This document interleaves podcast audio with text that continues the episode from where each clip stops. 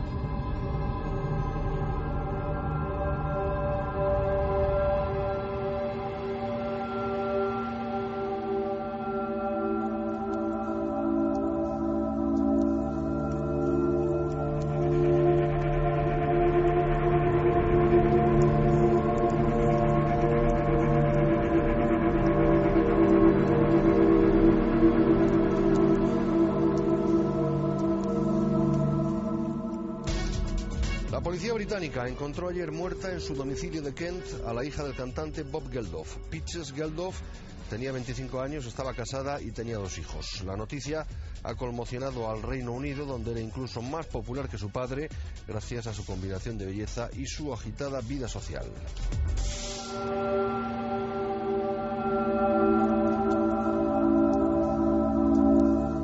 Una y 32 minutos. Buenas noches, amigos. Bienvenidos a Milenio 3, una edición más. Y una edición que además se abre con una noticia que tiene un trasfondo. La crónica séptica nos dice esto. La muerte en extrañas circunstancias o todavía no aclarada de una de esas nuevas emergentes estrellas de las tendencias, de el estilo, que en el fondo el máximo mérito sobre todo es ser hija de alguien importante, pero que las redes sociales, el tiempo nuevo en el que vivimos, convierten en auténticas celebridades, modelos a imitar. Y se la ha encontrado muerta. Y es además la típica historia que puede reproducirse en Reino Unido o en Hollywood, perfectamente, ha pasado, y cuya muerte, cuyo óbito, cuyo enigma está envuelto en secretos. Algunos tenían una fase previa. Hemos caído en ello. Y nos ha sorprendido porque la historia la precuela, de alguna forma, el inicio antes de este episodio desgraciado, tiene que ver con una fotografía. Y puede, ojo, que todo sea casual, que todo sea una falsa ilusión óptica, que todo tenga un sentido. Pero se han conjuntado los astros de la información para generar un puzzle bastante inquietante, bastante extraño, y que hemos querido analizar, porque un tiempo antes de encontrar a esta chica con toda la vida por delante, muerta, al parecer una criatura de 11 meses, jugaba junto al cuerpo de su madre muerta sin saber lo que ocurría, por supuesto.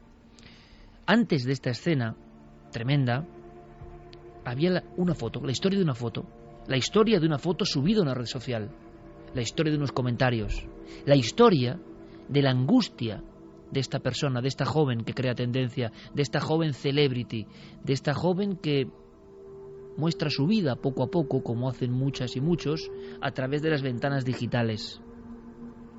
Es como la crónica de una muerte y de un misterio casi casi en tiempo real. Porque todo comienza, Carmen, con una fotografía que tú llevas además a Cuarto Milenio, que analizamos en su día como una foto, como una imagen misteriosa, rara, una forma de hacerse fotografías que además está muy en boga y que tiene una pequeña sorpresa. Quizá, repito, no tenga nada que ver con la muerte, por supuesto, pero evidentemente todo se llena de un halo de misterio que queremos por lo menos mm, aquí, esta noche, ahora mismo, resolver en lo posible. Buenas madrugadas, Iker. Pues sí, como decías, es una foto que apareció en Cuarto Milenio. Eh, la subió Peach Geldorf a Instagram. Estaba con su hijo en el baño, acababan de bañarse y decidió hacer lo que tan de moda está, un selfie. Es decir, ella coge su teléfono móvil y apunta con la cámara hacia ella y hacia su pequeño Astala, que es su hijo mayor. En ese momento no se da cuenta de que ocurra nada extraño, pero después de, subir la fotografía a Instagram, se da cuenta de que hay una especie de mano que la está como apartando el pelo, como cogiéndola casi del hombro. Ella cuando se da cuenta dice que es imposible que sea su propia mano, ya que con una de ellas está agarrando al pequeño y con la otra el teléfono móvil y por supuesto no es ninguna de las manos de su hijo porque como podemos ver el niño tiene las manos hacia abajo por la posición que tiene el pequeño hombro que se ve. La otra mano es imposible que estuviera en esa posición cogiendo el pelo de su madre. Con lo cual ella empieza a investigar en la casa eh, donde ocurre todo esto, una casa antigua de las afueras de Londres, y llega hasta una historia la historia de una mujer suicida, la historia de una mujer que se ahoga en ese mismo baño después de perder a su pequeño.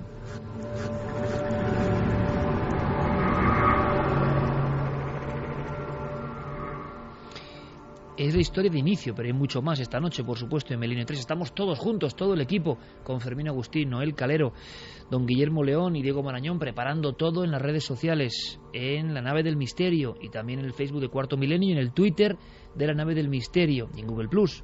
Todo para que precisamente a través de esas redes que han sido protagonistas en este enigma, si es que es un enigma, nos digáis lo que opináis, lo que veis, porque ya precisamente en esos muros de Facebook y en Twitter nuestros compañeros han puesto ya en este programa interactivo lo que es la imagen, lo que es la fotografía, y seguro que muchos seréis críticos y otros sentiréis un escalofrío. Hombre, el escalofrío se siente cuando se sabe después lo que ha ocurrido, sobre todo porque ya tuvo su eco. Es decir, la propia fotografía a ella le impresionó muchísimo.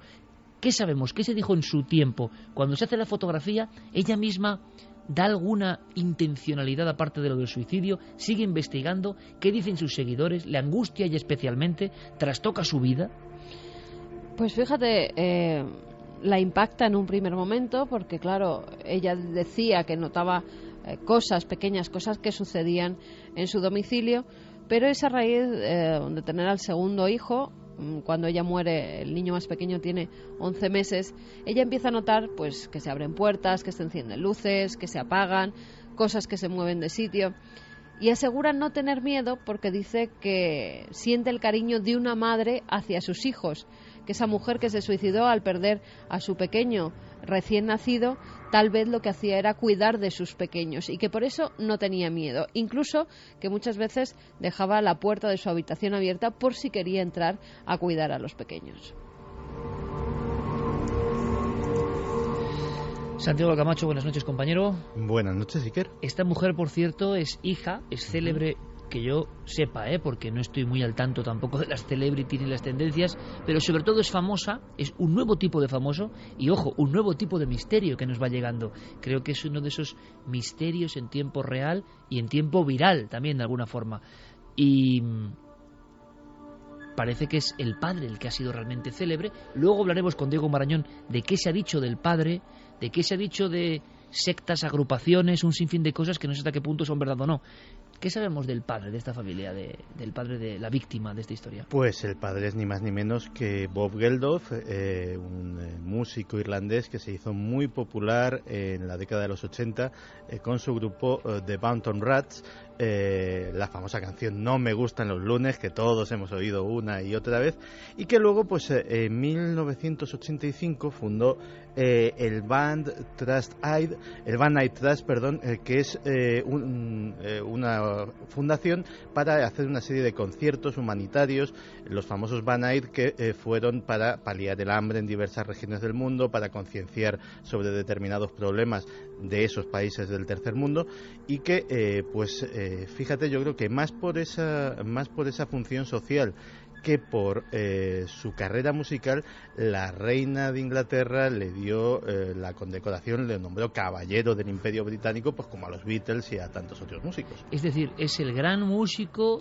eh, que influye en otros para hacer los primeros grandes conciertos solidarios por África, por el hambre en el mundo, todo un personaje. Clara Tavoces, buenas noches, compañera. Muy buenas noches. Con este fondo eh, de Bálago que nos pone nuestro compañero Noel Calero y que suena ¿no? con una sintonía muy especial. Em, la foto a bocajarro, tu opinión. Bueno, yo no soy una experta en, fotografía, habría que analizarla aquí. Bueno, de hecho se analizó en, en, Cuarto Milenio, ¿no? Y no sé qué conclusión, no recuerdo qué conclusión sacó Guillermo León sobre ella, ¿no? Que no estaba nada claro, ¿no? Que no había solución así. No, que era, era se habló incluso hasta de una posible aplicación de estas de AP, de móviles, pero no coincidía con ninguna de las imágenes que hay ya predispuestas para que salgan como si fuera un fantasma en los móviles, con lo cual la posición de la situación de la mano no tenía sentido. la mano no parece nada fantasmal. exacto. Si tiene algún dato nuevo Guillermo León de todas formas, o sabe algo, también que comunique en directo con nosotros, nos envíe la información y podamos eh, arrojar así algún tipo de luz en tiempo real. La foto es muy rara, es verdad. La foto es muy rara. A mí me recuerda la mano esa, sí, mm, no sé, me recordó en cuanto la he visto un poco a la mano de los, de los monos.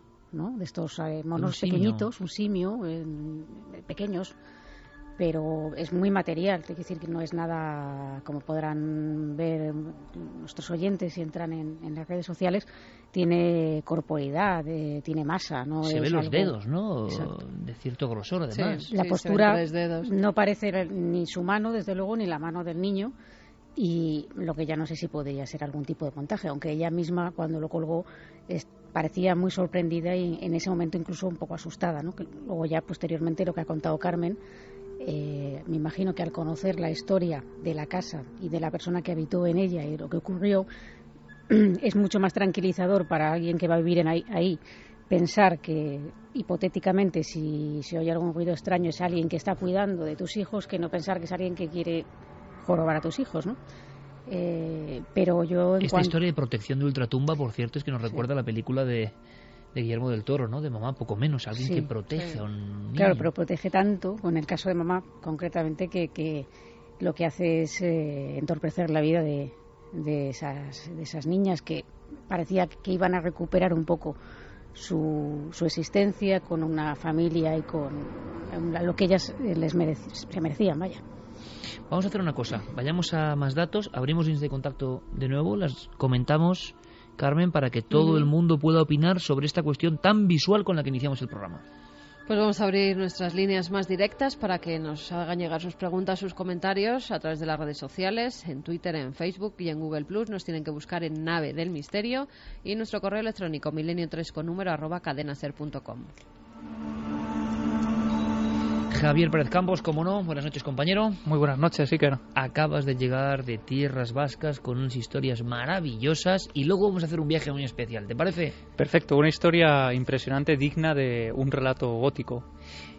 Mm, y no, no voy a presentar al amigo que nos acompaña porque quiero que luego sea nuestro guía especial y la verdad es que yo creo que vamos a, a iniciar todos juntos un viaje Veremos qué etapas, como si fuera un camino iniciático, podemos realizar, pero eso seguro, disfrute y misterio. Pero eso será luego.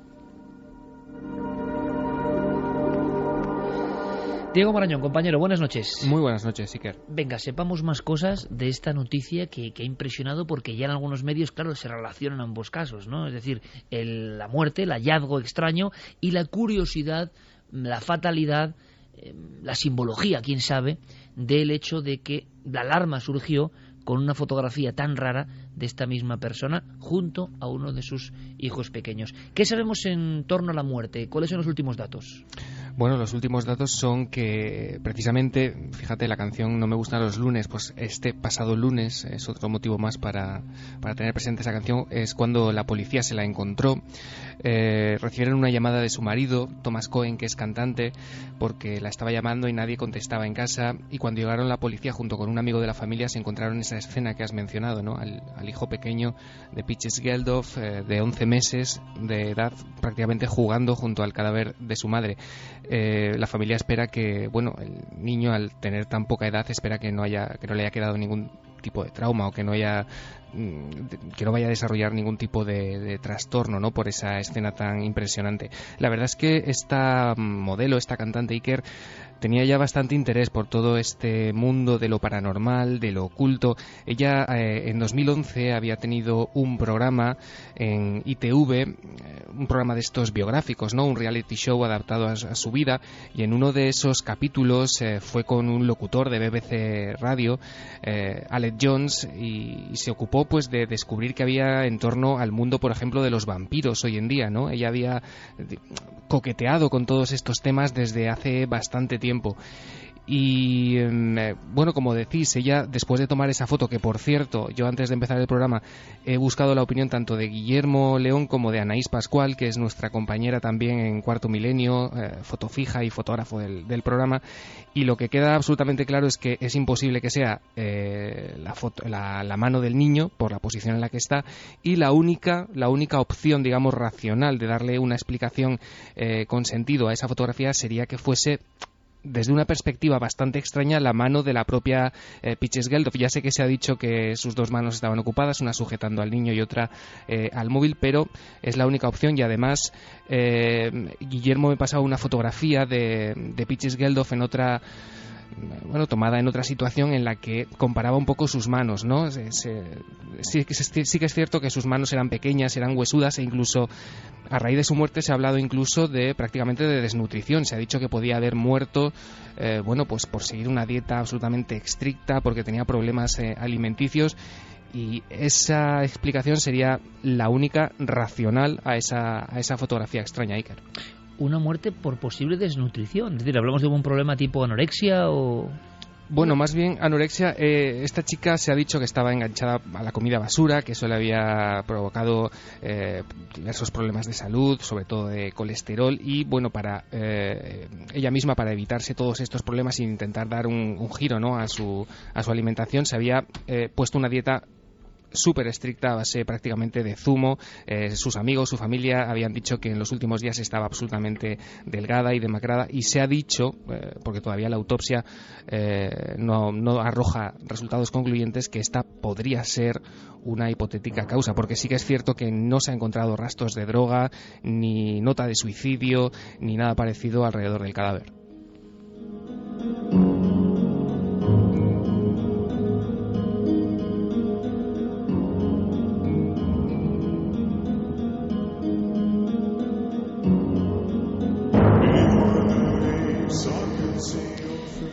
47 minutos. Eh, por tanto, ese niño de 11 meses es el último testigo. Mm, es curiosa la sincronicidad. Que puede ver, ¿no? Lo que ocurre ahí. Hay una curiosa sincronicidad, que es que su madre también eh, murió en el año 2000, la madre de, de Peach, eh, de una sobredosis de heroína.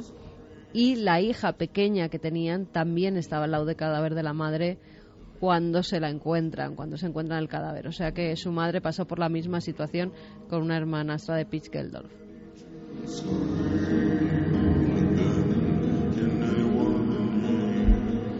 Más datos que tengamos que saber, por ejemplo, sobre la fotografía, su impacto, opiniones o ecosocial, Diego? ¿Qué pasó con esa fotografía?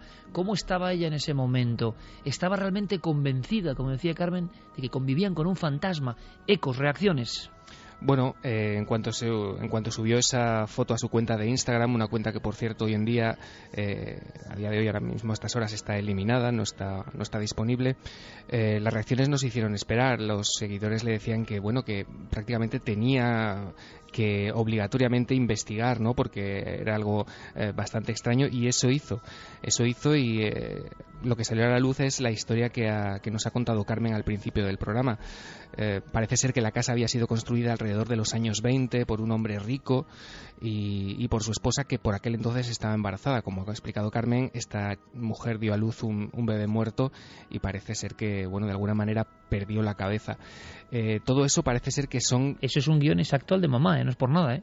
Sí, son si cosas... la película, es una mujer que pierde la cabeza, da a luz un niño, en este caso, en fin, pero nos parece también sobrecogedor. Sí, son cosas que al parecer fue descubriendo ella misma, eh, bueno, en una especie de investigación personal. Ella empezó a investigar en su propia casa sobre lo que ocurría. Sí, y solamente dio una entrevista sobre este tema, se la dio al, Daily Mail, en la que detallaba todas estas eh, cosas que hemos contado, toda esta historia. Parece ser que, había descubierto y que se había desarrollado todo este escenario eh, prácticamente hacía un siglo en ese mismo, en ese mismo lugar. En un principio, además, que eh, cuando se encuentra el cuerpo de, de, esta chica se habla de suicidio porque hacía cuatro horas que había subido la última fotografía que sube a las redes sociales. Es la foto de su madre con ella de pequeñita cogida. Eh, ella dijo en numerosas ocasiones que no había superado nunca la muerte de su madre porque ella era muy joven, tenía tan solo 11 años, que además el padre les hizo ir al colegio al día siguiente como si no hubiera pasado absolutamente nada. Al parecer, cuando pasaron más años, cuando tenía 16 años, ella rompe esa barrera que tenía, rompe con las emociones de no haber llorado a su madre muerta y sufre una depresión bastante grave con 16 años ella ya estaba escribiendo en la revista El que había para adolescentes, con lo cual era una chica que estaba activa desde muy joven en todos los medios de comunicación. Era una it girl, lo que se llama una... ¿Por qué es célebre esta o por qué era célebre esta chica? Pues porque vendía su vida, porque había hecho varios realities en los que la protagonista ella, era ella, era su vida, cómo se vestía, dónde iba a cenar. Era una celebridad en el Reino Unido. Totalmente, era una celebrity. Eh, la seguían los medios de comunicación también por ser quien era hija de quién era, y porque, ya te digo, desde los 15 años tenía columnas de opinión sobre moda en diversas revistas de, para niñas, para adolescentes, y también en algunos diarios. Cuando creció, eh, opinaba sobre moda en algunos periódicos londinenses, con lo cual era una persona bastante conocida también en la noche. Ella aseguró que en varias ocasiones había jugado con las drogas y había estado bastante enganchada, pero que ahora eh, después de saber lo que era la maternidad, que había cambiado completamente, que se había alejado de la noche. Es más, aseguraba en las últimas entrevistas que se acostaba a las 8 de la noche y que dormía siempre con sus hijos porque creía que era lo mejor para la crianza de estos, que nunca se separaba de ellos. Eh, estaba con el pequeño, al que, fíjate, es una chica pues que tanto su marido como ella pues tenían posibles para tener a diversas criadas, a gente que cuidara a sus niños y siempre se hacía ella cargo de, de, los pequeños. El mayor de los hijos estaba con su padre de viaje y ella se estaba encargando de, de, cuidar al pequeño, con lo cual no se explican por qué en este momento en el que ella estaba tan bien, de repente se la encuentran muerta. Es más, los informes de la policía dicen que es una muerte por el momento inexplicable, que creen que es por causas naturales porque no se ha encontrado nada que haga pensar en un crimen, en un suicidio, en un asesinato o en algo que, que, haya podido suceder, con lo cual creen que es una muerte natural, pero no saben todavía por qué causas. Dicen, y lo comentaba antes Diego, que esas variaciones en la comida, hace en el 2011 salieron unas declaraciones diciendo que tenía un corazón como de una persona de 90 años porque tan solo se alimentaba de hamburguesas, de pizzas y de refrescos todos los días a todas horas que cuando se hizo análisis y le dijeron que tenía un colesterol que un día la iba a matar, dejó de comer, empezó a hacer una dieta en la que tan solo consumía zumos. Desde entonces estaba muy delgada y apuntan también eh, pues una causa de la muerte como que no ingería el suficiente alimento y esto la ha llevado pues a perecer. De todas formas, los, las piezas ¿no? que conforman esta historia se ve que podemos opinar en cualquier momento, enlazan perfectamente con el tiempo en el que vivimos. Una celebrity que es famosa porque el mundo ha variado y esto en la época de su padre sería imposible. Alguien que vende su vida en el aspecto de que su vida es un espejo que los demás contemplan al minuto. La historia de la maldición, bendición, enfermedad y gloria de las comidas y de la esclavitud de la estética. Al mismo tiempo, la historia de una fotografía inesperada en mitad de todo esto y que se comparte con los demás y después de una muerte que en este mismo instante todavía los forenses no saben explicar bien porque no hay marcas de muerte. ¿Qué vio ese niño? Hombre, es que esto es una historia que solo es posible en el 2014. Faltan los, imposible faltan los análisis análisis toxicológicos, que esos tardan varias semanas en llegar para ver si ha consumido alcohol, drogas o ambas juntas y pueden ser una, una causa de la muerte, pero no se tiene constancia de que hubiera drogas alrededor ni encontró nada la policía. Ahora, se han apuntado también todo tipo de teorías, entre ellas que puede ser incluso un asesinato de los Illuminati, con lo que decían que estaba relacionado. Ahora hablamos de todo eso en las redes sociales qué estará opinando nuestro público sobre esa fotografía en concreto. Pues lo iremos viendo, pero primero, efectivamente, eh, antes lo mencionábamos, lo decía Diego Marañón, eh, nuestra compañera, fotógrafa de nuestro equipo de Cuarto Milenio, Anís Pascual, buenas noches. Muy buenas noches, Iker. ¿Qué tal? Bueno, te pillamos por banda porque, claro, evidentemente queremos refrescar nuestros datos eh, con opiniones de una fotógrafa como tú, que estás acostumbradísima, fotografía nuestra compañera, las recreaciones, lo que pasa en plató, los vídeos de los que disfrutáis habitualmente en la red, eh, que lo sube Guillermo León y que son pequeñas porciones de la vida interna de cuarto milenio, ¿no? Y muchas más cosas. Bueno, pues es alguien que está acostumbrada a fotografiar eh, la vida, la vida y el misterio. Y entonces no sé qué le puede parecer esta imagen que ha dado la vuelta al mundo y que ahora se relaciona, ¿no? Como una última postal gráfica antes de una muerte muy extraña. ¿Tú, tú qué ves ahí como fotógrafa? Pues fíjate que yo no conocía a, esta chica, la verdad que no tenía ni idea de quién era. Entonces cuando me comentó Diego que le echase un vistazo a la foto, pues yo iba con, con una información. Entonces voy virgen en este sentido. La imagen me parece Mm, aparentemente bonita, es una chica joven que tiene un bebé y lo que aparentemente puede ser una bañera. Hasta ahí bien.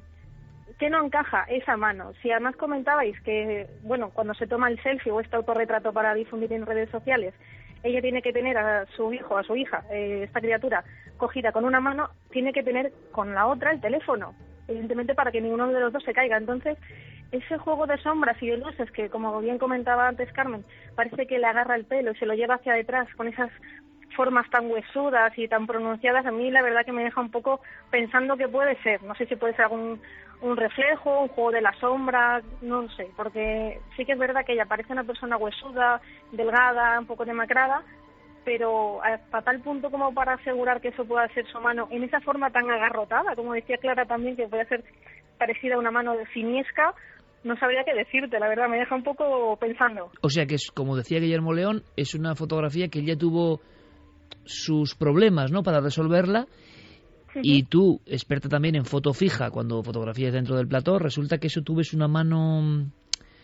¿Se ve una mano o estamos viendo una mano? Es decir, ¿estamos ya todos convencidos de ver una mano o hay una mano ahí? Ahora escucharemos eh, las intervenciones del público, pero en tu opinión, si tuvieses que apostar por si eso es una mano, yo sinceramente, por ejemplo, vi una mano bastante gruesa.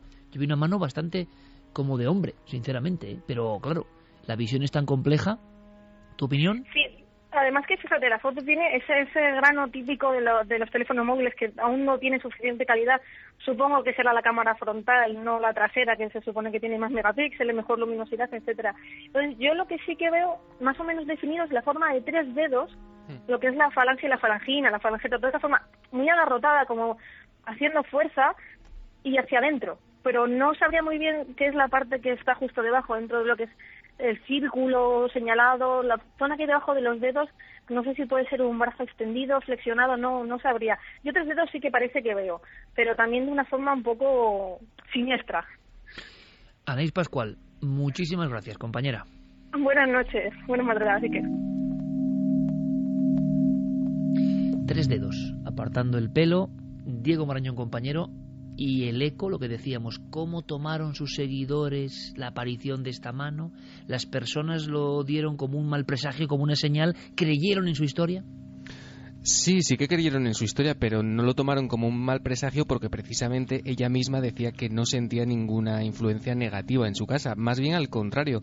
También lo comentaba Carmen al principio. Ella decía que sentía como una especie de, pues de, energía maternal, de energía protectora y benévola que en ningún caso le hacía temer ni por su integridad ni por la de sus hijos. Es decir, sí que sus seguidores la eh, instaron a investigar sobre lo que podía haber ocurrido entre esas cuatro paredes, pero en ningún momento Pitches eh, pareció, digamos, tomárselo eh, demasiado a la tremenda. También es cierto que en días posteriores ella dijo, bueno, eh, ha ocurrido esto y, colgó también una foto que era de su propia habitación con la puerta entreabierta, eh, pues con el objetivo de decir, bueno, pues no estoy, digamos, asustada, pero vamos a dejar la puerta abierta por lo que pueda pasar.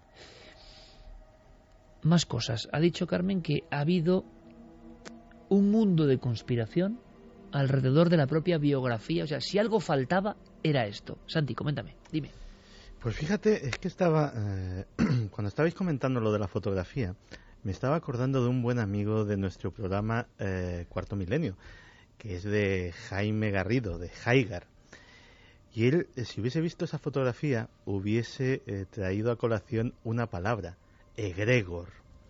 Porque al parecer Pitches Geldof jugaba también con algunas cosas que no debía. Eh, parece ser que el Daily Mail eh, publicó en su día que Pitches Geldof se había unido a la OTO, se había unido a la Ordo Templi Orientis que fundó Aleister Crowley. Precisamente. ¿Cómo, cómo, cómo, Santiago? ¿Me estás contando que esta joven celebrity tenía conexiones con un grupo oscuro?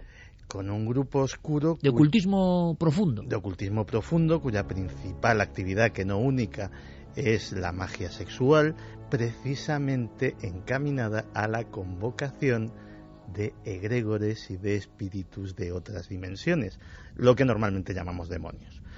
Eh, puede que fuera una extravagancia de, famosa de nuevo cuño, pero eh, yo hace muchos años tuve ciertos contactos con el capítulo de la OTO en, en España y si algo, eh, si llegué a alguna conclusión después de, conocerles y, de ver más o menos lo que hacían, es que, eh, mira, eh, no sé hasta qué punto pueden ser eficaces sus ceremonias, pero desde luego que se lo toman en serio, profundamente en serio, y que creen que esas ceremonias de magia negra sexual tienen algún tipo de influencia en el universo visible, de eso te puedo dar testimonio de que es así. O sea, se lo toman tremendamente en serio. Que es curioso, ¿no? ¿Por qué la sexualidad ha estado tan relacionada con la magia negra en este tipo de grupos iniciáticos, ¿no? La sexualidad que lo podemos ver como algo tremendamente positivo e incluso mm, a nivel también de procreación, ¿no? Es la vida lo que está ahí. ¿Por qué tantos grupos no ocultaba lo de la Otto, llevaba un tatuaje con un corazón y ponía las siglas Otto en él, en el interior del corazón ponía Otto. Eh, también estuvo eh, relacionada, fíjate. ¿Ponía Otto? Sí, ponía Otto. Y lleva una cruz invertida también en, lo que es el cuello. Tenía un tatuaje de una cruz invertida y símbolos incluso masónicos. Me lo ha enseñado antes Clara. Una fotografía eh, de una especie de mano con tres dedos. Fíjate, tres dedos, igual que la fotografía. Cogiendo, sí, Ahora me he dado cuenta cuando he dicho los tres dedos, igual que la, que la fotografía de, ese supuesto fantasma. Quién sabe, ¿no? Si algunos juegos, aunque sean un flash, don Guillermo León, central de la Sana. Buenas noches. ¿Qué tal? Buenas noches. Vamos a ver. Ya sé que estás con 20.000 cosas, las redes sociales, pero tienes que decirnos algo para refrescarnos la memoria, como decía antes con Anaís, la fotógrafa, digamos, de lo visible y ahora viene el analizador de las fotos de lo invisible. Eh, ¿Qué ves tú, Guillermo, a grandes rasgos, en esta fotografía que, se ha convertido en un fenómeno mundial esta misma noche? Yo, bueno, Anaís lo ha dejado bastante claro, aunque, bueno, eh, con Diego ya me consultó antes del programa y yo sigo reafirmándome en que yo veo una, una mano bastante clara. Si es posible, algo que conoce bien Carmen, y es que una vez que nos dicen que eso es una mano, ya es muy difícil ver otra cosa también. ¿Pero podría ser otra cosa? ¿Qué otra cosa? Mira, han apuntado en las redes sociales que si puede ser un pasador, una goma para sujetar el pelo. Pero es que una goma con forma de dedos... algún objeto que estuviera en el baño y como bien apuntaban ahí, bueno, pues por el grano y, un poco por, por la baja calidad que, que, podemos ver en la fotografía, fuera otra cosa, pero desde luego aquí pasa igual que con la psicofonía, como nos digan de antemano qué es lo que hay que ver en la fotografía, ya es muy difícil. Que yo lo estoy viendo ahora, Guillermo, yo lo estoy viendo ahora mismo y es que veo no tres, sino cuatro dedos, creo que bastante claros, ¿eh? Bastante claros. Yo veo cuatro dedos bastante claros, incluso a Diego le pasé algunas fotografías que, que bueno, que hay por, la red, ¿no? y esta chica efectivamente tenía las manos bastante delgadas y huesudas. A mí, mm, yo de 1 al 100 le daría casi un 90 de que, de que es su propia mano. ¿no? Eh, por cierto, no lo sé, pero bueno, parece un poco forzada, de luego. Eh, posibilidad de montaje, fraude, eh, aplicación que genera ahí una anomalía y la, y la coloca, la postea, no. No lo creo, no lo creo. Yo, mm, viendo más la historia, creo que la anomalía pudiera estar en la mente de esta chica o de alguna algún trastorno, porque quizás ella vio algo que no. claro, pero si fuera, si fuera su mano, ¿con qué sentido dice que se ha aparecido un fantasma en su casa, no? No tiene ningún sentido. Diría que es humano que se está agarrando el pelo y ya está, pero... Además la coloración de la propia mano, la textura... Hay, un detalle incluso también que no puedo dejar de, fijarme en él, que no sé si lo habéis visto, justo debajo de la mano, en lo que parece el brazo, se ve como unos brillos, yo no sé si son efectos de la cámara, pero a mí me hacen pensar automáticamente pues como en unas ampollas, como en algo que está quemado. Es el agua. Es agua. Es el agua de la bañera. Están dentro de la bañera y es el agua de la bañera. Puede también una, pequeña bañera de plástico que hay para... pero no, no, no, no, no, están en la bañera metidos los dos. Si, si os fijáis, eh, la parte de atrás es la bañera grande y ella está bañándose con su hijo. El agua lo tienen debajo, ella está con las piernas encogidas y tiene al niño pequeño. Bueno, es un programa complicado porque es muy interactivo y muchas personas estarán rabiando porque no tienen acceso a las redes sociales, pero mañana lo pueden tener, o muchas personas que están con sus dispositivos y pueden disfrutar de la fotografía que en la nave del misterio ha colocado ya Guillermo León. Guillermo, muchísimas gracias, compañero, como siempre. Nada, a vosotros. Vayamos un poco más allá, detrás de esta historia con la que iniciamos el programa. Se ha hablado de la Oto. Eh, y tienes un documento, ¿verdad, Diego? Sí, porque, bueno, hay que decir que esta chica sí que estaba, es cierto, metida en la auto, pero anteriormente pues ya había estado coqueteando con, por ejemplo, con la cienciología, ¿no? Y, ella sí que, digamos, como decía Carmen, se, se enorgullecía, ¿no? ¿no? No escondía absolutamente su pertenencia a, a este culto. Em, que se ha vinculado, como decís, también frecuentemente con los Illuminati. Eh, en fin, se ha hablado, de, yo qué sé, de conjuros para llamar a los dioses dentro de este, de este movimiento, de, del uso de drogas también se ha, dicho alguna vez que podía ser. La verdad es que, como apuntaba Santi, es, algo, es un grupo dedicado a prácticamente a discutir y a practicar la magia telémica de que cuyo máximo abanderado era Aleister Crowley, y en mayo de 2013 Iker, eh, Rodney Orpheus, que es ahora mismo el máximo líder de este movimiento en el Reino Unido, este hombre es músico, productor y, escritor, ha escrito un libro, por cierto, que se llama El Grimorio de Aleister Crowley. Bueno, este hombre concede una entrevista eh, a un programa de radio en la que se le pregunta directamente por la pertenencia de Peaches Geldof a este movimiento. Hace casi un año le preguntan por eso. Exactamente, en mayo de 2013. Y él, lejos de, eh, desmentir ¿no? cualquier, eh, pues cualquier vinculación de, de esta persona con, con este culto, eh, lo deja caer y dice que no es él quien debe mm, quien debe hacerlo público por respeto a la privacidad de los integrantes del movimiento. Si quieres, lo escuchamos. Si ella dice que es miembro, no tengo motivos para dudarlo. Generalmente no hablamos sobre quiénes son miembros o no. No es una cuestión de secretismo, sino de respetar la privacidad. Ella parece estar encantada de decir que pertenece a la OTO, y eso está genial, pero hay gente que prefiere no hacerlo. No debo ser yo quien lo confirme o lo desmienta. Definitivamente no estoy negándolo, pero nunca la he conocido personalmente. Esto dice el señor que se llama Orfeus, ¿no? O sea, como Orfeo viajando al inframundo. En fin, eh, qué mundo más curioso y más extraño. También las redes de conspiración, las redes alternativas, heterodoxas, llamadlo como queráis, ha tejido ya, ¿no? Su universo de posibilidades, me imagino que muchas muy fantasiosas, pero es que esto entra de lleno en esos temas que no sabemos dónde empieza la ficción y dónde algo habrá de los nuevos tiempos, ¿no? Santiago Camacho, por ejemplo, hace eh, unas semanas o unos meses hablaba de esas divas Illuminati, que parece que lo lógico es que todo sea merchandising, cuestión de patar, ser el más malo de, de, la, de la manada, ¿no? Y sin embargo, puede que haya algunas personas, como siempre ha habido, que realmente tenían inclinaciones y llegaron a estar en esos ritos, ¿no? ¿Qué se ha dicho? ¿Qué se llegó a decir, compañero Diego? Pues eh, bueno, todo eso que habéis comentado, sí que es cierto que en la, a principio de temporada no Santi nos traía esa noticia que había llegado incluso a los titulares del país, ¿no? Que, había esa especie de, llamadas divas MK Ultra. Se decía que eh, Internet estaba llenándose de teorías en las que los Illuminati pervertían de alguna manera a estas figuras mediáticas y eh, bueno las usaban para llevar su mensaje de supuesto nuevo orden mundial eh, a todo el mundo. No sé si en el caso de Pitches Geldof se ha llegado tan lejos, pero desde luego eh, la red conspiranoica sí que ha hecho su trabajo, como te digo, y bueno se la ha vinculado, como te digo, a todos estos movimientos, cienciología, Otto, la, la, foto fantasma, la maldición de su familia, todo esto ha mordido una especie de red de, de extrañeza al alrededor de, la muerte que como decía Carmen además sigue a día de hoy sin explicar. Se le ha hecho la autopsia, este miércoles se hacían públicos los resultados y esos resultados eran no concluyentes. Así que yo creo que con lo que nos tenemos que quedar es con ese titular por ahora de muerte súbita e inexplicada. Gracias por la crónica, compañero Diego. Un abrazo muy fuerte. Un placer.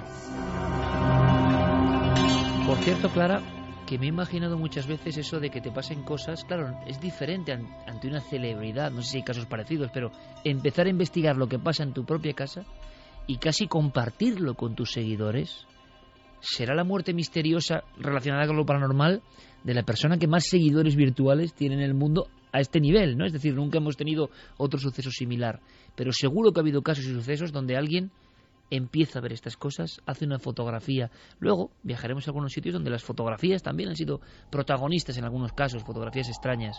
Pero a mí lo que me sigue llegando ¿no? y dando fuerte es la persona que de motu propio, cuando está viviendo un fenómeno y todavía no sabe decidirse si eso es bueno, si eso es malo, qué está ocurriendo, si es su fantasía, se pone a investigar. Me imagino esta muchacha, que por cierto me da mucha lástima, ¿no? Porque ha aparecido muerta 25 años junto a su niño, ¿no? Que al final es lo más importante. Dejémonos de zarandajas. Ese niño que tendrá forma de... No creo que... podrá recordar él, yo creo que no. Pero ha habido personas, ¿verdad?, que por un motivo se abre la caja de Pandora y muchas veces son las mujeres, que es curioso, que tienen yo creo que mucha más sensibilidad y más redaños en este caso para enfrentarse a lo extraño, las que empiezan a investigar qué ha pasado en su propio lugar, en su propio domicilio. Pues sí, eh, precisamente el, caso del archivo que traemos esta noche, que no pudimos emitir la semana pasada por, porque se nos fue el tiempo, eh, tiene que ver mucho con esto.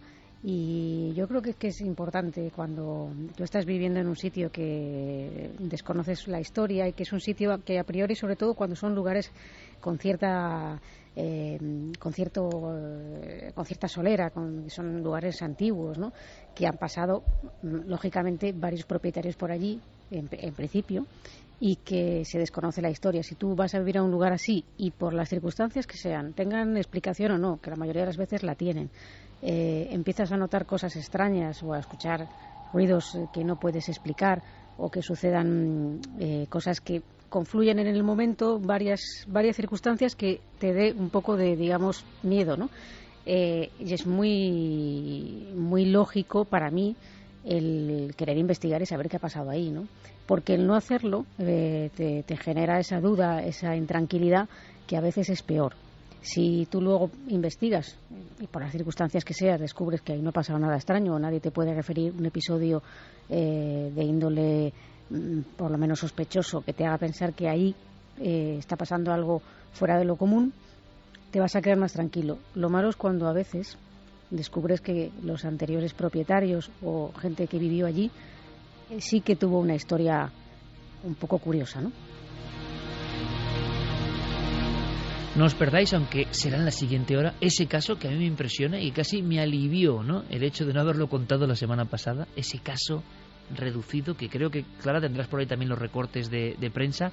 Volveremos a leer, si te parece, y volveremos a comentar. Porque iba por ahí, cuando alguien, y no es ninguna celebrity, y es un piso muy humilde en un barrio humilde de Madrid, se pone a investigar en su casa y encuentra algo. Muerte súbita, lo ha dicho Diego Marañón, y nos quedamos con eso. Y nuestros compañeros Anís Pascual y Guillermo León tampoco saben qué ocurre. Una mezcolanza muy rara de los nuevos tiempos. Una muerte, una crónica, casi en minutos reales, en visión digital y con un misterio de fondo. Solo queda, para terminar este asunto, vuestro veredicto, vuestra opinión. Pues vamos con los comentarios. Solamente apuntarte que también esta chica había denunciado una red de pederastia, por lo menos a uno de los cantantes, que luego dijo que sí, fue acusado por ella en las redes sociales y luego se realizó un juicio en el que él se autoaculpó, dijo que era verdad, de dos madres que eran seguidoras suyas y le habían dejado sus niños para que mantuviera relaciones con ellos, dos niños de 11 meses. Esta chica había denunciado a personas. Esta chica había denunciado a un cantante muy famoso. Por ¿Y había conexión con el misterio también? ¿O aquí había.? Sí, porque también era Illuminati.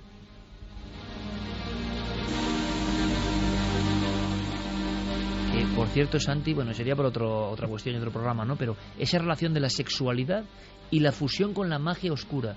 Me llama la atención, cuando lo has contado antes, es como si las fuerzas de la sexualidad más profunda o menos ligada al amor, la sexualidad más animal, desde la antigüedad se hubiese relacionado con las energías más poderosas y más animales y más básicas, no lo sé. Y entonces para la magia negra, ahí no hay amor que valga ni afecto que valga sino un comportamiento muy animal. Se podía hacer un día un programa sobre eso. ¿eh? Sí, de hecho, Aleister Crowley no inventó absolutamente nada. Desde las civilizaciones más remotas, eh, los ritos mágicos y la sexualidad, sobre todo los ritos mágicos de carácter, lo que podríamos llamar magia negra, han estado muy imbuidos. En el acto sexual, evidentemente, se eh, canalizan una cantidad de energías, de energías de todo tipo que surgen de lo más profundo, de lo más profundo literalmente del cerebro del hombre, de su parte reptiliana, de su parte eh, más animal, que eh, lógicamente se intentan canalizar. Fíjate que, por ejemplo, cuando, cuando tuve contacto con esta gente del auto, me explicaban que cuando se preparan para una ceremonia hay muchísimos días de abstinencia previa precisamente para acumular la mayor cantidad de esa energía sexual para poderla utilizar mm, de golpe en una sacudida energética en esa, en esa ceremonia.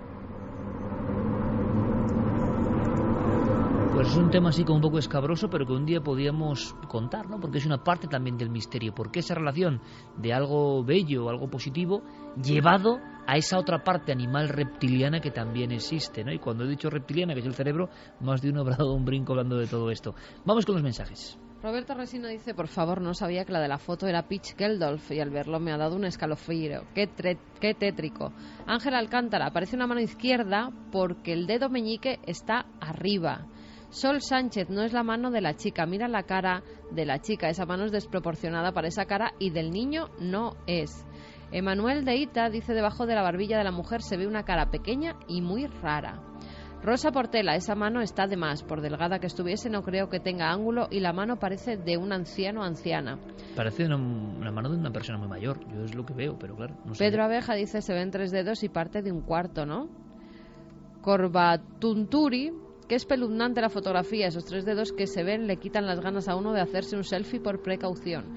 Emma dice, yo ahí no veo ninguna goma, eso es una mano de quién, no sé, pero es una mano. Lo que estamos viendo es que si hiciésemos una estadística, ganaba la mano, que, que además la coloración, si vemos la coloración del cuerpo de la chica y de la mano, es que no sé, será lo que sea, pero desde luego de la propia chica no, no parece. ¿no? Bruja dice, se ve claramente que es una mano, Reyes de H y si es una especie de pareidolia, pero en vez de rostro identificamos una mano. Sick Monster, eh, mal rollo con la mano que sobra, pobre mujer, descansa en paz. Pato, ya, pero al niño lo puede apoyar en el antebrazo a la vez que hace la foto. La mano tétrica es de la chica. Jesús es espeluznante que te hagas una foto y te parezca una mano y al poco tiempo esa persona fallezca.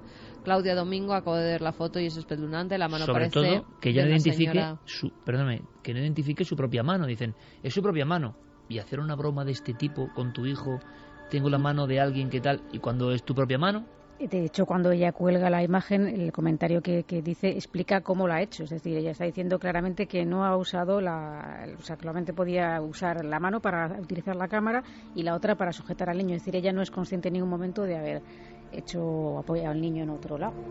Claudia Domingo decía, acabo de ver la foto y es espeluznante, la mano parece de una señora mayor, es muy huesuda y se le notan mucho los nudillos.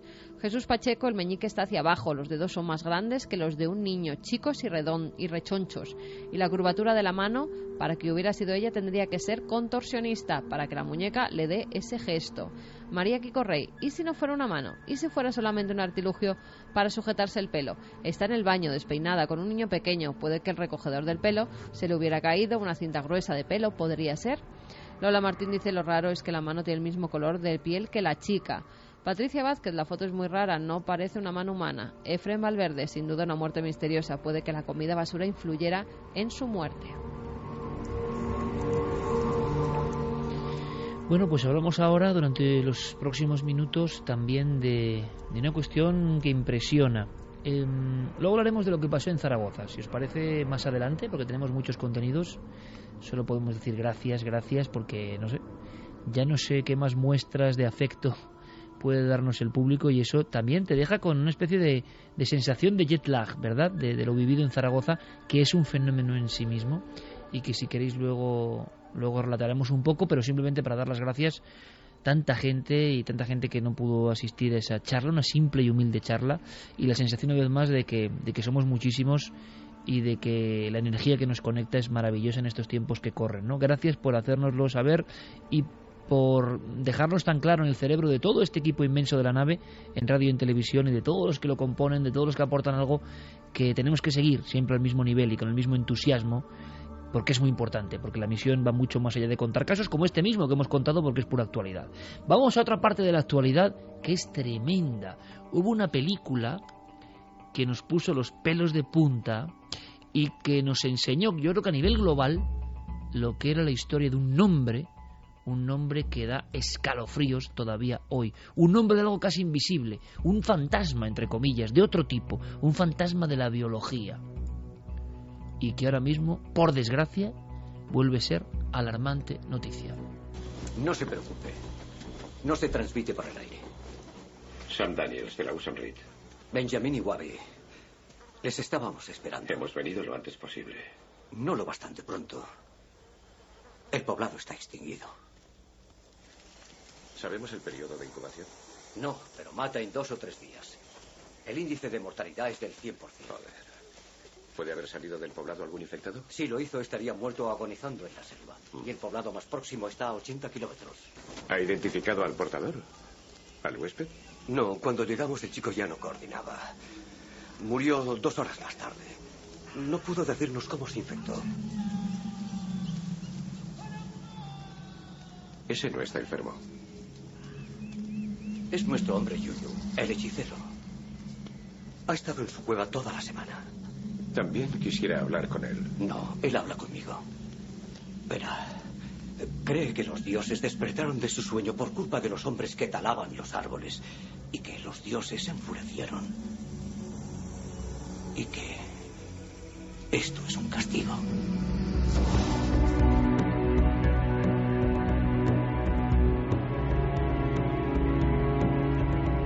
Cuentan algunas crónicas del puro mundo de la biología y la investigación vírica que cuando los descubridores de este virus, de esta especie de lazo oscuro extrañísimo, lo vieron por vez primera, sintieron, y esto hablo de literatura científica, oja, ojo, algo que a mí me, me impactó, lo llamaron efecto duende. Era la extrañeza, la sensación inquietante de verse las caras por vez primera, una nueva criatura y los científicos. Ese tete a tete, ese cara a cara, efecto duende, es un lazo, un lazo mortífero. Hoy lo llaman el ébola. La siguiente viñeta, la siguiente escena que os quiero contar en apenas 20 segundos antes de que Santi nos cuente la actualidad es la otra visión del ébola. Alberto Vázquez Figueroa me lo contaba mano a mano y me decía, yo he visto el ébola, pero no he visto ese virus que da miedo incluso a través de la lente microscópica. Ese virus letal, esa especie de demonio, castigo, quién sabe, pero que es quizá la criatura más destructiva que existe en nuestro planeta, que destruye hasta autoaniquilarse. ¿Y cómo viste tú el ébola? Le decía Alberto Vázquez Figueroa. Y me dice, un día llegamos a un pueblo en África el, viento soplaba. Era una zona yendo ya hacia el desierto. No debía estar el ébola ahí. Y vimos a toda la población muerta, como auténticas bolsas de sangre, como un pueblo de zombies. No había nadie. Cuando el médico, el único médico, nos advirtió que venía de otro poblado, nos dijo confesaba Vázquez Figueroa, que aquel hombre, el último hombre que estaba ya casi en unas veredas solitarias, había intentado huir de sus propios congéneres, los había visto casi como zombies vivientes, pero él mismo había caído fulminado. Y ahí se paraba el virus. El virus es una bomba tan destructiva que mataba hasta lo último vivo y al final se autoconsumía en su propia pira. No quedaba nada ni nadie. Años después, Vázquez Figueroa volvió en el mismo lugar. Ya no había ni pueblo, quedaban apenas unos pequeños ladrillos de adobe. Era como si nunca hubiese habido historia ni generaciones. Era la terrible marca de ese lazo maldito, lazo oscuro del ébola. Y sobre el ébola hay conspiración, hay noticia, hay asombro, hay angustia, Pues la verdad es que hay todo lo que has dicho y motivo para preocuparse. Estamos ahora mismo viviendo uno de los brotes de ébola eh, que periódicamente se suceden, pero eh, los miembros de las ONGs que están al pie del cañón en ya cuatro países, es la primera vez que se extiende tanto un brote. De hecho, ya algunos expertos empiezan a no hablar de brote, empiezan a hablar de epidemia. Eh, cuatro países que son Guinea, Mali, está llegando ya a la zona del Sahel, eh, Sierra Leona y Liberia. Pues eh, en esa zona hay desplegados eh, miembros de varias ONGs, entre otros y la más activa Médicos Sin Fronteras, que están declarando sus portavoces que estamos ante un brote sin precedentes. Jamás ha habido una extensión tal, entre otras cosas por lo que, fíjate, lo que oíamos en este corte de estallido es completamente cierto.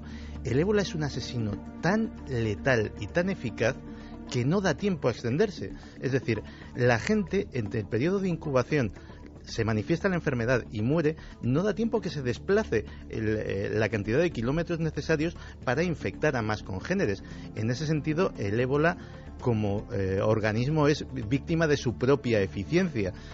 Pero eh, es por eso sorprende tantísimo que se esté extendiendo tanto. Las escenas que se están viviendo en esos países son dantescas. Eh, hay incluso escenas de pánico. Se relataba como, por ejemplo, un centro de asistencia de una de estas ONGs ha sido asaltado por eh, los, los indígenas que, claro, se ven que les cae esta maldición bíblica propiamente dicha, esta muerte rapidísima en unas circunstancias muy dolorosas y muy espectaculares en cuanto a que hay hemorragias prácticamente por cada orificio del cuerpo humano pues eh, decían, bueno, los blancos han traído la enfermedad y ha habido incluso el caso de que uno de estos centros ha sido atacado. Además se ha dado otro caso curioso. En Guinea nunca eh, era una enfermedad de aldea, es decir, atacaba en una aldea, como eh, muy bien relataba Alberto Vázquez Figueroa a través de tus palabras, acababa con la aldea y prácticamente ahí se acababa el brote. Ha habido casos por primera vez en Conakry, en la capital, una capital de dos millones de personas. Es decir, estamos hablando de eh, un brote que está dando muchísimo miedo. Se han dado todo tipo de, a nivel internacional de casos de, de, alarma. Por ejemplo, hace unos días un avión fue puesto en cuarentena, un avión entero eh, en el aeropuerto de París porque sospechaban que podía haber un infectado dentro. Se demostró que era una falsa alarma.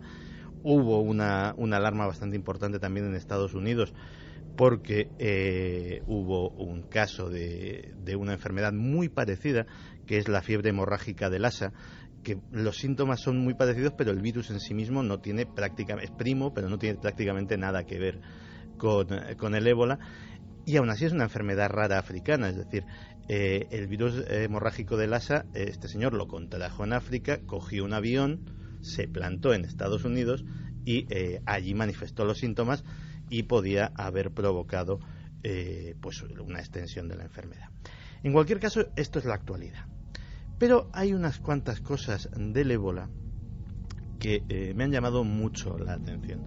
Una de ellas, últimamente me está dando por, revisar noticias viejas y papeles antiguos, una de ellas data de 2006. Tendríamos que irnos a la Academia de Ciencias de Texas. Allí eh, iba a dar una conferencia Eric Bianca. Eric Bianca que ese mismo día iba a ser nombrado científico tejano distinguido por la Academia de Ciencias de Texas. Pero los asistentes notaron algo extraño. Uno de los organizadores se acerca al operador de cámara que estaba filmando todo aquello, habla eh, unas breves palabras con él, se ve que el operador de cámara no está demasiado contento con lo que le dicen, pero al final apaga la cámara y se va. Algo extraño iba a suceder ahí. La conferencia de Eric Pianca era básicamente sobre el tema sobre el que suele tratar. Eres un ecologista, mm, digámoslo así, de los más furibundos, de los que opinan que el ser humano es una lacra para eh, la vida en el planeta Tierra y que si nos redujésemos mucho la población o incluso si desapareciésemos, pues eh, tampoco pasaría nada eh, malo para, para la madre tierra. A lo largo de la conferencia fue hablando de cómo pues eh, diversas cosas como la guerra, como las hambrunas, incluso como el SIDA, pues podían de alguna forma mermar la población humana, pero que todo ello eran eh, métodos demasiado lentos, demasiado ineficaces. Él tenía una solución para los problemas de la Tierra, el ébola.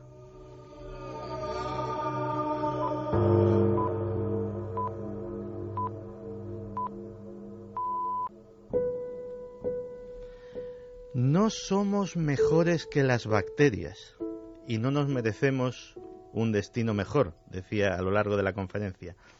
Si apareciese una forma de ébola como el ébola reston, que es una variedad que se transmite por el aire, se transmite como un catarro común y que afortunadamente es la única que no afecta a los seres humanos. Si apareciera una de estas variedades que sí afectase a los seres humanos, podríamos asegurarnos que el 90% de la población mundial desaparecería y que los problemas medioambientales acabarían para siempre.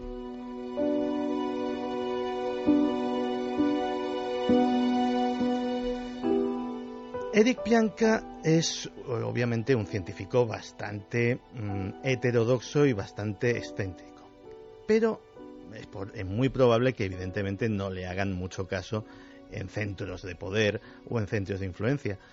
Pero tiene una característica muy peligrosa. Eric Pianca tiene muchísimos fans.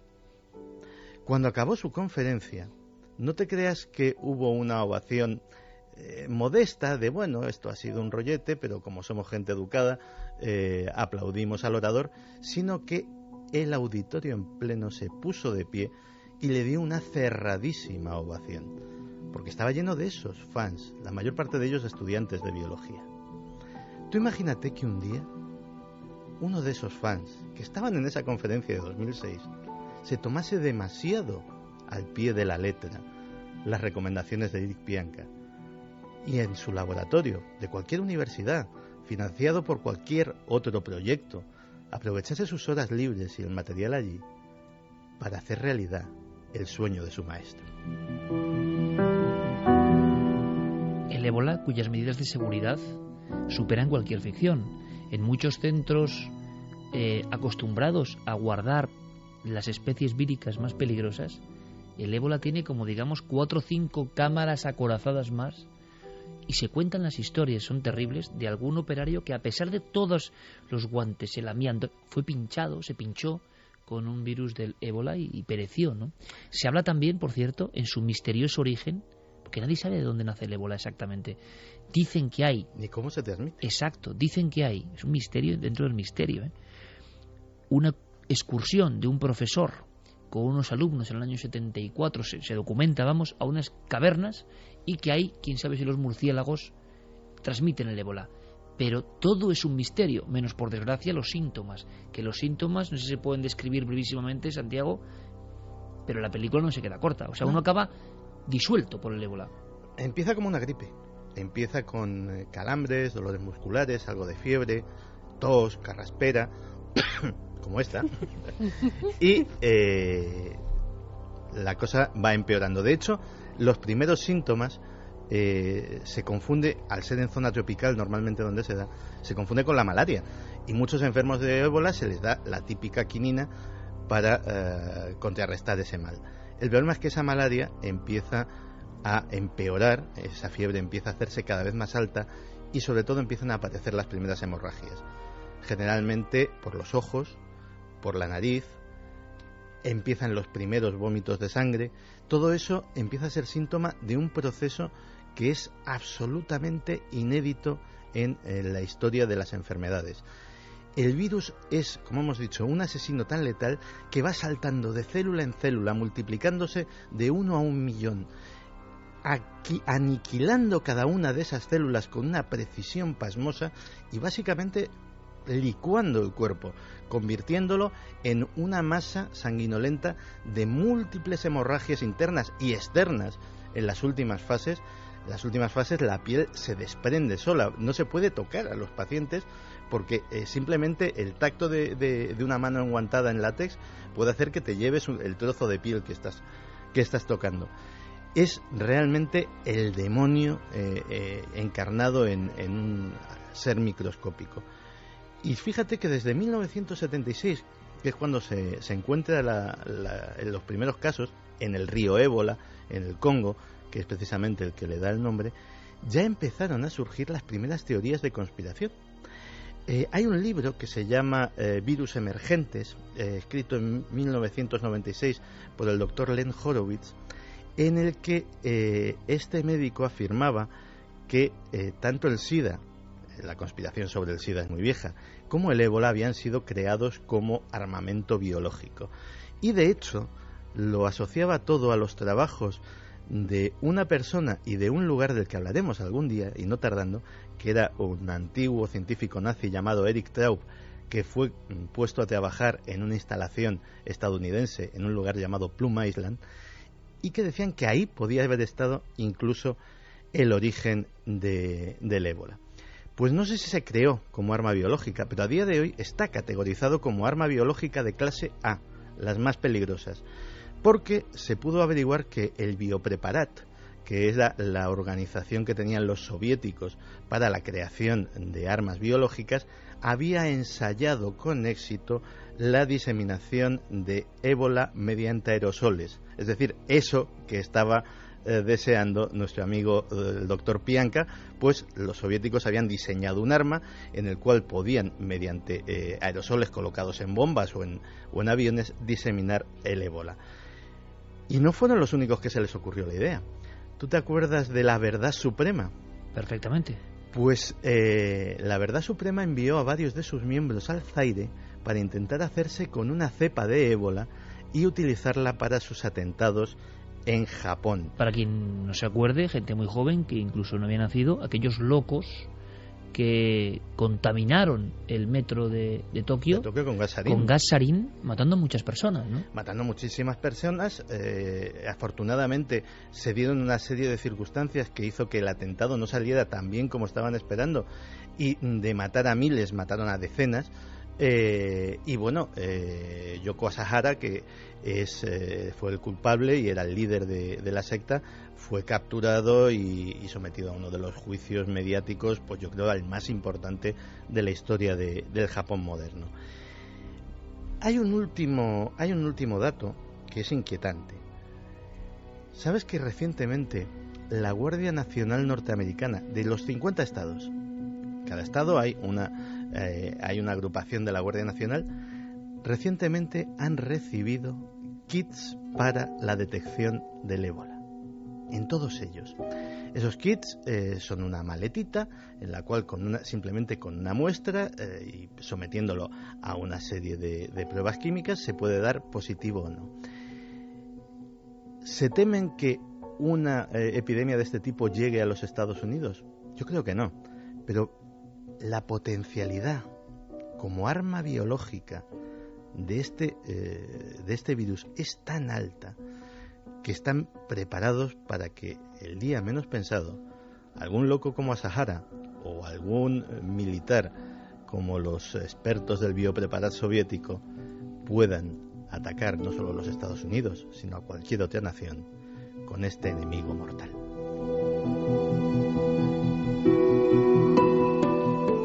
El río Ébola.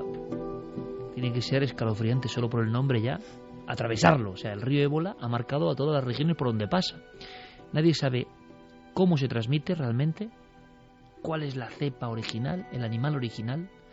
Hay pocos seres vivos, bueno, y los virus siguen siendo un debate, ¿no? Hasta qué punto están vivos o no. Pero estos fantasmas de la naturaleza siguen siendo un enorme misterio dramático. Si alguien imagina algo más letal, algo más demoníaco, el ébola está ahí. ¿eh? Por cierto, ¿sabías que hay mucha gente infectada con el ébola, con la variedad Reston, que como no afecta a los humanos, en este caso nosotros seríamos los vectores? Igual que se sospecha de los murciélagos de la fruta, pero no se sabe muy bien qué animal es el que se la transmite al hombre, los humanos hay una cepa la que la tienes latente en tu cuerpo, como tantos otros virus que, adquirimos a lo largo de, nuestra vida. Eh, todo el que ha pasado varicela, por ejemplo, tiene el virus ya para siempre. Siempre el virus de la varicela ya forma parte de, tu organismo. Pues esas personas, ese virus del ébola, lo tienen como parte de su organismo y si un mono o un simio tiene la desgracia de cruzarse con ellos, entonces será ese mono el que sufra esa muerte horrible que al humano no le afecta para nada. Ante todo esperamos ¿no? que esa cuádruple eh, hemorragia ¿no? del ébola a nivel gráfico y de datos pues se detenga ahí porque de lo contrario mm, el espanto sería mayúsculo. Dime, Javier. Bueno, fíjate, el miedo es tal que algunos expertos eh, decían que había cierto riesgo de que el virus llegara a Europa en avión eh, bien a bordo de, bueno, dentro de algún paciente, de algún médico, e incluso esa sugestión, ese miedo, esas precauciones han llegado a España. El periódico La Nueva España publicaba un titular que decía llega a Gijón un barco desde Liberia en plena alerta eh, mundial por un brote de ébola y lo que habían hecho, en total eran cuatro barcos que estaban por llegar a las costas españolas. Eh, el primero de ellos, el carguero Am Liberia, tuvo que ser eh, prácticamente eh, pues eh, vigilado por todas partes. los tripulantes fueron sometidos a pruebas médicas y estuvieron casi en cuarentena hasta que se determinó que todo el mundo venía perfectamente sano. Pero las autoridades sanitarias tuvieron que decir posteriormente, en el día siguiente, 10 de abril de este año, que había un riesgo mínimo en Asturias, pero que había que estar atentos.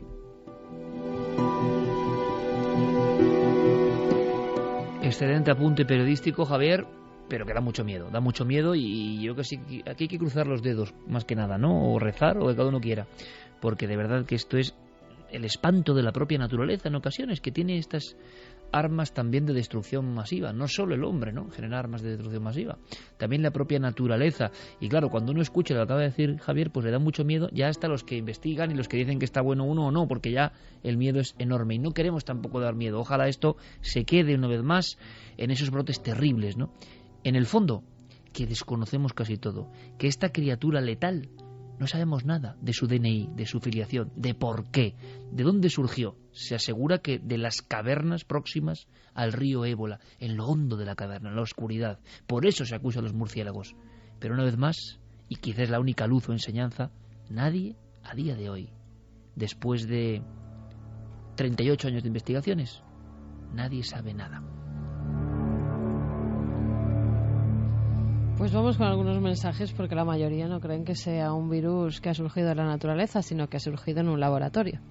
Mongerland dice que aparezcan estos virus es 100% conspiranoico. A lo Chentrail nos fumigan despacio, se creen Dios. Alex Furus dice otro virus como el SIDA, que presuntamente no se sabe su origen. Está claro que es humano. Noemi Suárez, cosas como estas del ébola nos recuerdan cada cierto tiempo lo pequeños y vulnerables que somos en este mundo.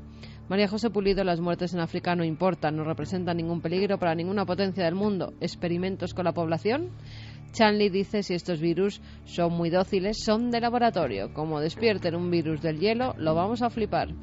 Leroy dice un virus que se consume a sí mismo no puede ser tan peligroso si no hay detrás una mano negra. Manuel Carbonell, impresionantes y temibles las armas que puede diseñar la naturaleza. Jesús, no es posible que se haya creado algún virus, llámese ébola, para hacer desaparecer a gran parte de la humanidad. Noel Goyert, África es el caldo de cultivo para cualquier virus artificial o arma bacteriológica. Charlie, si en África se originó la vida, resulta terrible e irónico que ahora se origine algo que la pueda terminar. Y tanto. Sonia, lo que nos faltaba, que llegara aquí el ébola y con recortes en sanidad. María, nos guste o no, somos demasiados en el mundo y creo que fanáticos puede llegar a hacer algo así como en el infierno de Dan Brown. A mí lo que me hace gracia es los de Texas aplaudiendo creyendo que ellos forman parte del 10% que se salva y no sé bien por qué. Porque eso desatado, imagino que... La, eh, no, la, gente que pertenece a, este movimiento son realmente fanáticos, es decir, estarían dispuestos a ser del 90% que mueren ah. en beneficio de, la humanidad. Pues ellos creen que no somos más importantes que las bacterias. Efectivamente. Que ser idiota, ¿eh? Pues sí, la verdad. claro, porque no es lo mismo, evidentemente. No es lo mismo un sistema nervioso central. No es lo mismo una conciencia. Si hay gente que le importa lo mismo una conciencia que una bacteria, pues oye, es increíble. Ahí estamos. El razonamiento es que nosotros somos la bacteria del planeta, la que está enfermando al planeta. Que sí, que sí, es verdad. Tienen, pero en fin, que es que eh, cuando las radicalizaciones llegan a ese nivel, defender la vida y el planeta y luego acabas pensando que eres menos que una meba, pues bueno, también tiene sus problemas, ¿no? Rubén decía, vaya virus, más que un virus parece un arma biológica, se autodestruye cuando acaba con toda la vida a su alrededor. IPL-71, el ébola nos está controlando para que se extienda y haga su trabajo, reducir la población. Y ahora vamos a cambiar de tercio y vamos a cabalgar con este tema entre las dos horas, porque yo creo que va a merecer muchísimo la pena. Es un viaje a la España mágica, es un viaje a un entorno maravilloso y con unas músicas muy especiales que tienen su historia, su pequeña historia. Nos marchamos, Noel.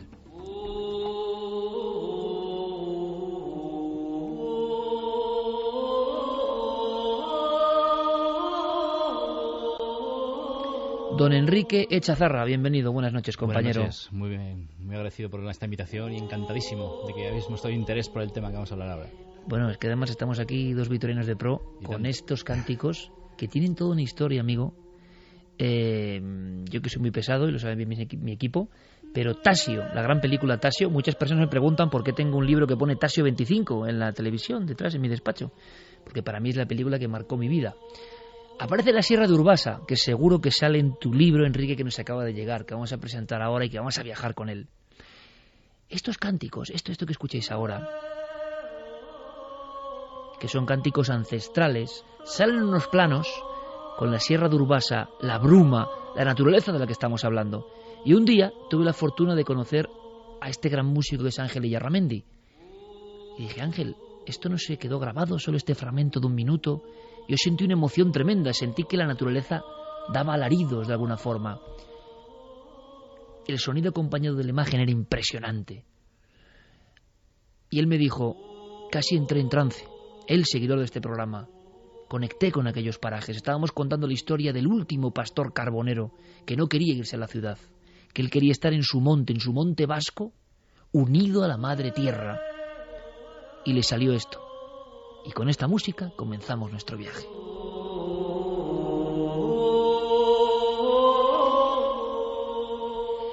...50 lugares mágicos del País Vasco. Lo edita Cidonia, Enrique Chazarra, el autor. Nos conocemos hace casi siglos, ¿no? Milenios. Y nos seguimos sorprendiendo. Mira, yo he propuesto a Enrique, porque además sé que Javier viene emocionado, vienen de un lugar que también es noticia, y nos lo van a contar ahora, y ocurre en Zarauz, en el País Vasco. Pero antes, como hemos hablado del ébola, un aspecto muy oscuro, y hemos hablado de una caverna donde pasan cosas, el misterio tiene a veces esta zona de oscuridad. Me gustaría que fuésemos a un sitio, le dije, Enrique, por favor, sitios que no sean muy conocidos, que nos sorprendan a todos y que nos animen, ¿por qué no?, a conocer esa tierra maravillosa, mágica, bellísima, donde hay parajes como el de Urbasa, donde todavía uno simplemente escucha el viento, simplemente escucha el sonido de la tierra y se queda ahí enganchado, ¿no? Diciendo, estoy viviéndolo como lo vivieron hace 3.000 años, aquí en mitad de la absoluta frondosidad del bosque. Vámonos a una cueva. Enrique, preséntanos tú mismo la cueva. La cueva de Sandaili, que es la portada del, libro, ¿no? Un lugar eh, especial porque yo cuando la conocí por primera vez, persiguiendo fenómenos extraños, para variar, pues la verdad es que el lugar me, sobrecogió por, por, el entorno de esa ermita metida en las entrañas de, la tierra, ¿no? Está en pleno valle de Araoch, muy cerca de Oñate, en, Guipúzcoa, y es un lugar eh, donde, digamos, eh, bueno, actualmente lo que es la ermita eh, tiene la advocación a, San Elías, un santo con el que se relaciona mm, con leyendas que dicen que controlaba la climatología, que los polos de alguna manera se debatían, se discutían la posesión ¿no? de, esa, de esa talla, porque decían de esa manera poder controlar el clima. Y eh, si escarbamos un poco en la historia legendaria de, esta ubicación, de esta ermita, pues te das cuenta que el culto al agua, el culto a la naturaleza, pues es un referente habitual en las historias de, la zona, ¿no? De hecho, subiendo unas escaleras que dan acceso a la ermita y a la cueva, nos encontramos con un abebradero de piedra donde cuenta la tradición que bueno las mujeres estériles que no podían tener descendencia se sumergían metían ahí objetos para de alguna manera, digamos, conseguir los favores de la fertilidad y de esa manera poder tener descendencia, ¿no? Pero que es curioso que al margen de estas eh, leyendas y estas tradiciones que te estoy comentando, eh, yo llegué, como te decía, ahí un poco a esta, a esta cueva porque, bueno, se comentaba, era, digamos, un clamor popular en la zona de, Oñate sobre todo, pues que en esa cueva se oían eh, sonidos extraños, se oían lamentos, se oían de alguna manera, pues todo este tipo de, ruidos que formaban parte un poco de la leyenda popular de, de la zona y de una manera muy reciente, ¿no? Entonces, bueno, todo el mundo hablaba de ello como que, bueno, eso son leyendas, son historias sin fundamento, pero bueno, igual fue mi sorpresa que a la hora de documentarme para, digamos, el libro e indagar un poco en la historia de, esta, ermita, pues gracias a la colaboración de algunos historiadores de, de, la zona, llegamos a la conclusión, más que nada a la documentación, de que efectivamente esa leyenda tenía, digamos, su base histórica.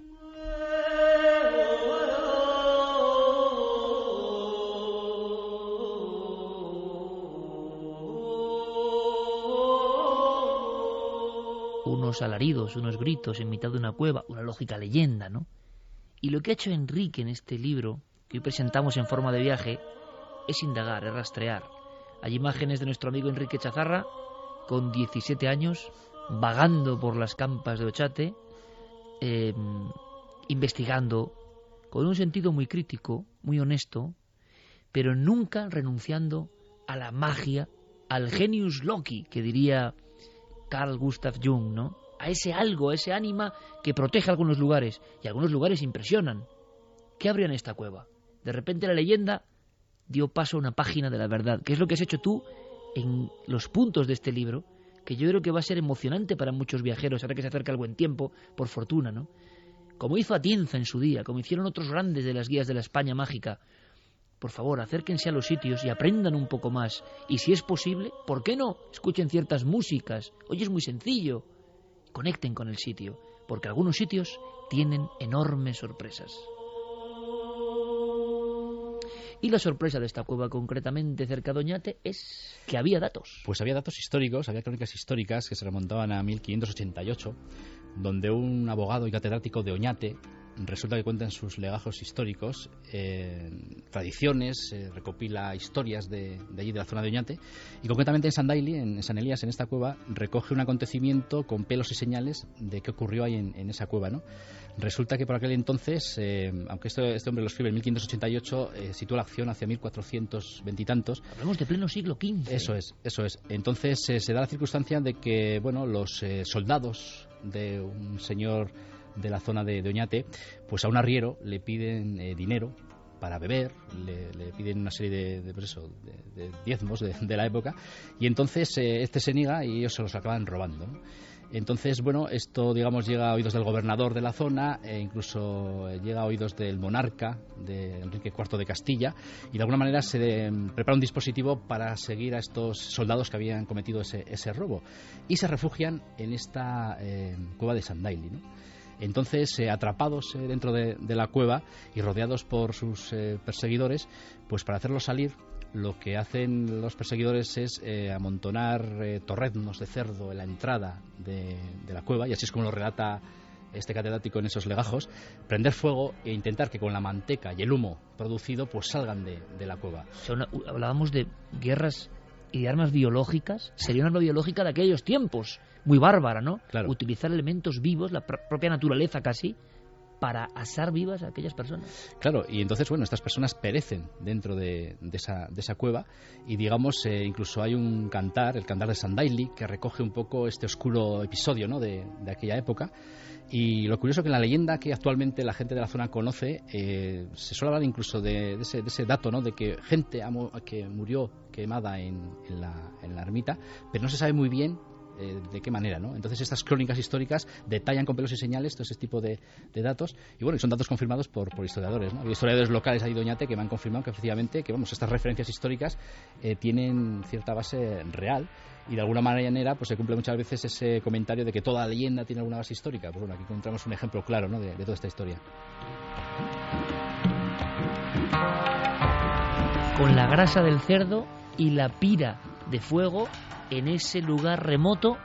Unos bandidos que siendo nobles habían o militares habían robado a un inocente acaban pereciendo. Y la historia casi 600 años después Enrique es lo maravilloso. Se transmite hoy como que de esa cueva del fondo salen gritos y lamentos. Es la forma de un mito real mmm, perviviendo. Es la forma de una historia que no se pierde, que se cuenta y que tiene una raíz real que ya solo está en los legajos. Lo que ha hecho nuestro amigo Enrique es unir ambos mundos y desde luego, como nosotros, sorprenderse.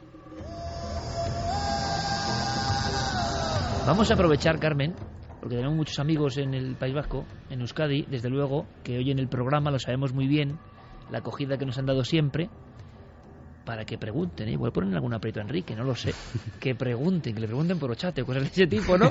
Y si es posible por más cosas, porque aquí lo bonito, porque luego el libro tiene 50 lugares, pero lo interesante son casos no muy conocidos, ¿no? Abrir de nuevo el mapa y casos que no han salido prácticamente, pero podéis preguntar libremente, por supuesto, a nuestro compañero para ver si puede aportar más datos y que continúe este inmenso viaje. El libro es 50 lugares mágicos del País Vasco.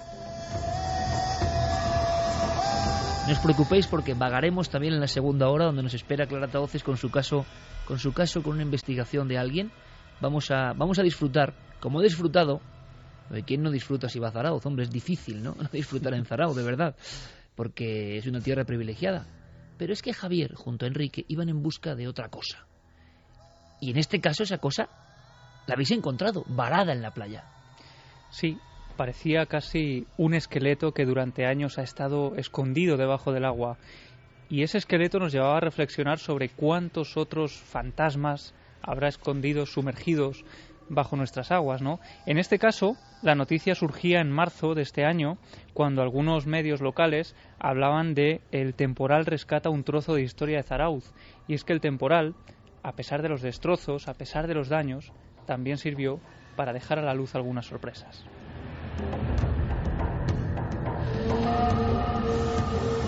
Noel Calero, como siempre, acertado con este pacto de los lobos que nos está poniendo en historias remotas, porque va a haber algunas remotas, pero como decíamos, se prolongan hasta el hoy, ¿no?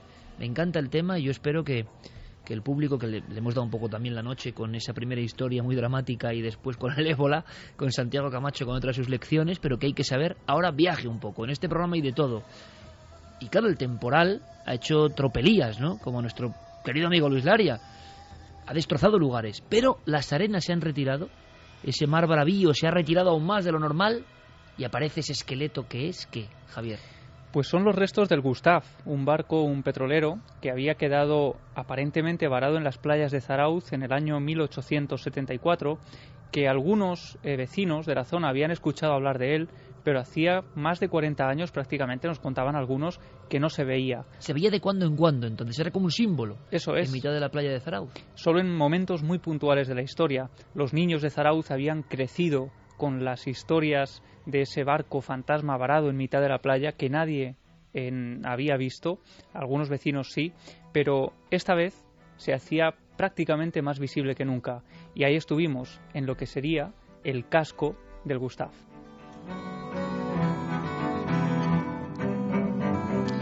¿Y qué tiene el Gustav? Vamos paso a paso. Enrique, rápidamente, eh, ¿por qué está esto sujeto a una leyenda? Bueno, un barco varado, como tantos en la costa vasca, ¿no? ¿Qué tenía de especial este barco? Hombre, la historia de por qué está ahí varado ese, barco ya es eh, curiosa, ¿no? Eh, digamos, en pleno temporal, allí hace 140 años, por 1874, resulta que, se, mm, digamos, para evitar el temporal, el barco se intenta refugiar en el islote de San Antón, un islote en las costas vascas, cercano a Guetaria, entre Guetaria y Zarauz. Entonces resulta que estamos en un contexto histórico en plenas guerras carlistas y eh, los liberales de Guetaria eh, intentan ayudar a ese barco para que la tripulación salve la, vida y en cambio los carlistas de Zarauz interpretan eso como que están llevándoles munición, como que están llevándoles alimentos y empiezan a, dispararles, ¿no? a cañonearles. Entonces en ese momento lo que es el barco, eh, digamos, arrastrado por el temporal, la tripulación salva la vida Dicen las crónicas, y eso sé que está en legajos, que lo pudimos comprobar en el archivo de, la parroquia de, de, Zarauz, de que únicamente eh, un tripulante de, que iba en el barco eh, se queda en, el mismo. Eh, un perro también iba en, este, en este barco.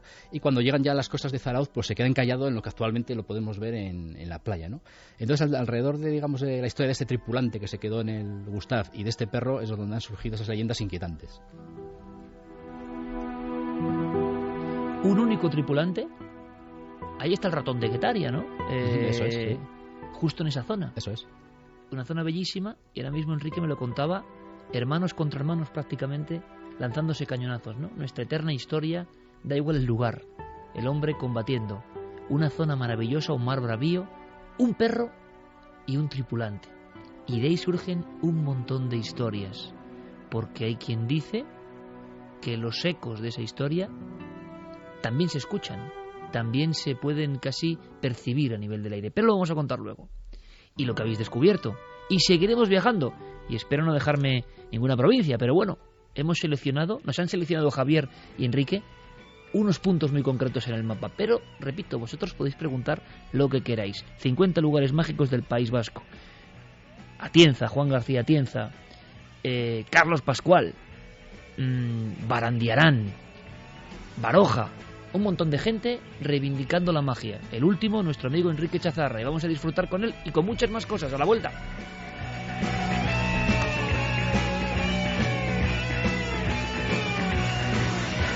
Milenio 3 en la cadena Ser.